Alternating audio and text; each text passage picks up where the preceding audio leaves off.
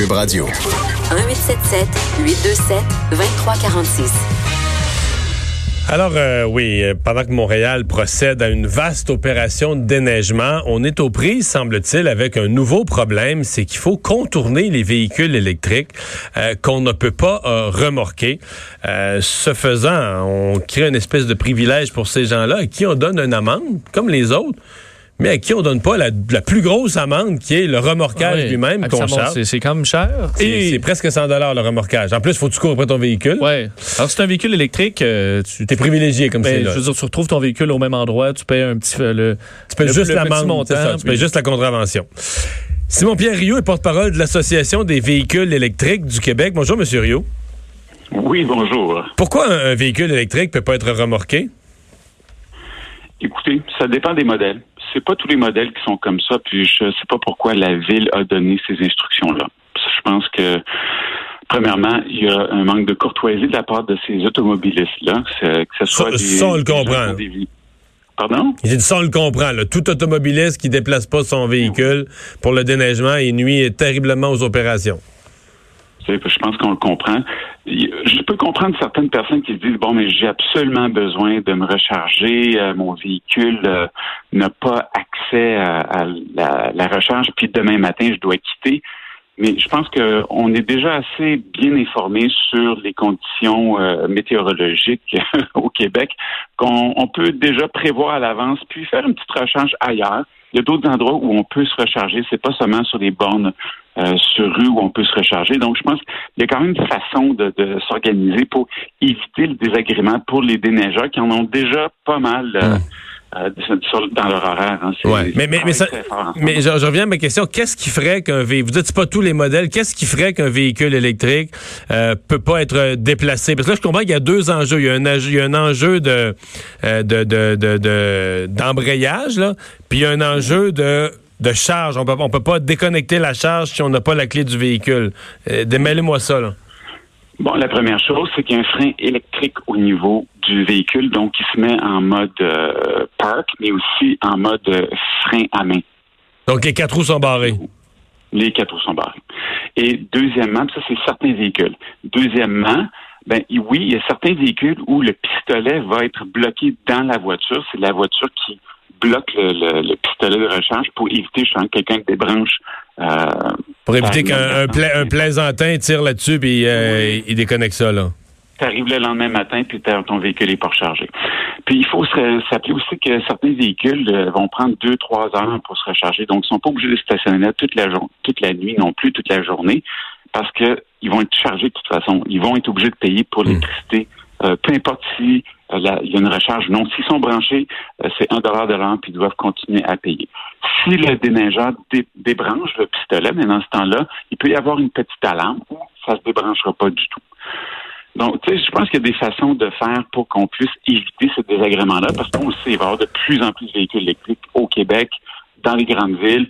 Puis il faut qu'on puisse leur trouver des endroits où se recharger, mais aussi de permettre les, euh, le déneigement qui se fasse. Mais, mais, là, présentement, on se comprend que les propriétaires de véhicules électriques, euh, qui pour une bonne partie sont des gens à haut revenu, qui ont des Tesla, qui ont des véhicules de super luxe, sont privilégiés de surcroît, là, dire qu'ils ils sont comme comparés à l'autre à côté qui s'est acheté une petite Corolla de seconde main. Lui, il va payer, il va se faire ramasser, il va payer la totale, puis le propriétaire de véhicules électriques va être privilégié.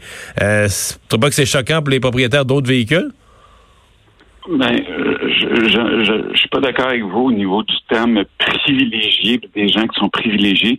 Moi, je peux vous Mais ça veut dire qu'ils payent pas, ils payent pas le remorquage, il coûte cher, là? Je pense qu'il y a des gens qui ont, qui ont de la misère à à comprendre que y a des, certains individus vont acheter un véhicule électrique, ils vont se priver de beaucoup de choses parce qu'ils croient au changement climatique, ils croient à l'impact que ça peut avoir un véhicule à essence et puis essaient de diminuer leur empreinte carbone. Donc, ils vont faire des. C'est pas, c'est pas des, des, des, gens qui sont tout le temps hyper riches qui ont des. Non, non, non, pas on, va arrêter, on va arrêter ça, là, parce que ça n'a pas d'allure de toujours perpétuer ce même stéréotype-là. C'est pas le cas. Non, c'est vrai, c'est pas tout. Il y a des véhicules, il y a des Nissan. C'est ça, c'est ça. Il y a des Nissan Leaf, mais je veux dire. Euh, je veux dire, pour en connaître quelques-uns personnellement, là, vous avez les gens qui ont les plus beaux modèles de Tesla. Je veux dire, ils veulent pas. C'est pas eux qui branchent dans les rues non plus. Ils sont dans leur condo sur les desserts ou peu importe. Je suis en train de faire un stéréotype moi aussi. Mais euh, ils ont déjà une maison, ils ont déjà un endroit où se recharger. Ils vont pas se recharger sur rue. Les gens qui se rechargent sur rue, c'est des gens justement qui sont locataires, qui ont pas d'endroit où se recharger, puis sont obligés de le faire là. C'est, c'est pas par mm mesquinerie, c'est parce qu'ils n'ont pas vraiment le choix. c'est pour ça que je vous dis peut-être qu'on si on avait des parcs de recharge, puis ça se trouve dans d'autres villes aussi. Ils ont 30, 40 bornes de recharge une à côté de l'autre.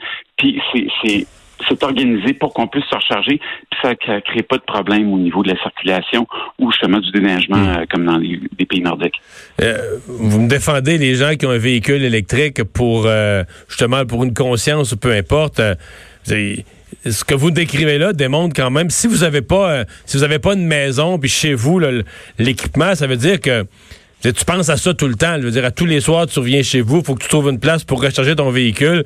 C'est un investissement personnel. Il faut être déterminé dans ce temps-là. Faut, à chaque fois, il faut que tu trouves, euh, que tu penses à ça tout le temps. Je vais arriver au bureau, il faut que mon véhicule recharge. Je vais arriver chez nous, faut que mon véhicule recharge. C'est une, préoccupation, euh, préoccupation considérable. Oui, pour les gens qui ont acheté des véhicules de 2012 à 2017, c'est vrai que pour ces gens-là, ils doivent se, ils penser surtout des véhicules 100% électriques. Ils doivent penser à leur recharge parce qu'après ça, c'est pas chargé. Ils ont un 130 km d'autonomie. Euh, à partir de 2017, on avait des véhicules de deuxième génération. Ouais, là, l'autonomie est plus, plus grande. km d'autonomie à un, un, prix très abordable. Donc, c'est là où on voit que là, les gens vont se recharger, comme je disais, une fois, deux fois par semaine. Ils peuvent prévoir à l'avance. Ceux qui ont des véhicules plus, plus vieux, c'est certain que c'est un peu plus difficile pour eux, puis ils essaient de, de s'organiser du mieux qu'ils peuvent. C'est eux qui ont la vie plus difficile. Euh, le, le, avez-vous le sentiment que la ville, parce que ce matin, je parlais avec un porte-parole de la ville qui disait, euh, ouais, là, on voit bien, il faut les contourner, les véhicules électriques. Il semble quand même que ça arrive souvent. Il y en a quelques-uns, peut-être même des gens qui s'en foutent, des abonnés qui, lui, le, porte-parole de la ville disait des gens qui ont un budget hiver, un budget neige. ils savent que chaque, ils tasseront pas leur véhicule. Puis mettons que ça leur, il y a six opérations de neigement, ben, ça va leur coûter six fois 60 pièces d'amende, puis ils vont le payer, puis ça fait partie du budget de l'hiver. Euh, il disait, on va peut-être devenir plus avec les propriétaires de véhicules électriques. Est-ce que vous allez militer contre ça ou accepter ça pour les, récalcitrants? Écoutez, moi, je suis d'accord que les véhicules doivent se déplacer, peu importe si c'est un véhicule électrique ou un véhicule à essence. Euh, c'est super important qu'on puisse vraiment laisser l'espace libre pour que les opérations de logement puissent se faire de bonne façon. Ce que j'ai proposé à, différents organismes, c'est un, on peut barrer les, bornes de rechange. C'est un peu comme un, parc maître. À distance, on est capable de dire, d'afficher un, message directement sur le, petit écran qui dit euh, opération de déneigement, borne non fonctionnelle. Point. Okay. Hydro-Québec ont le choix de le faire.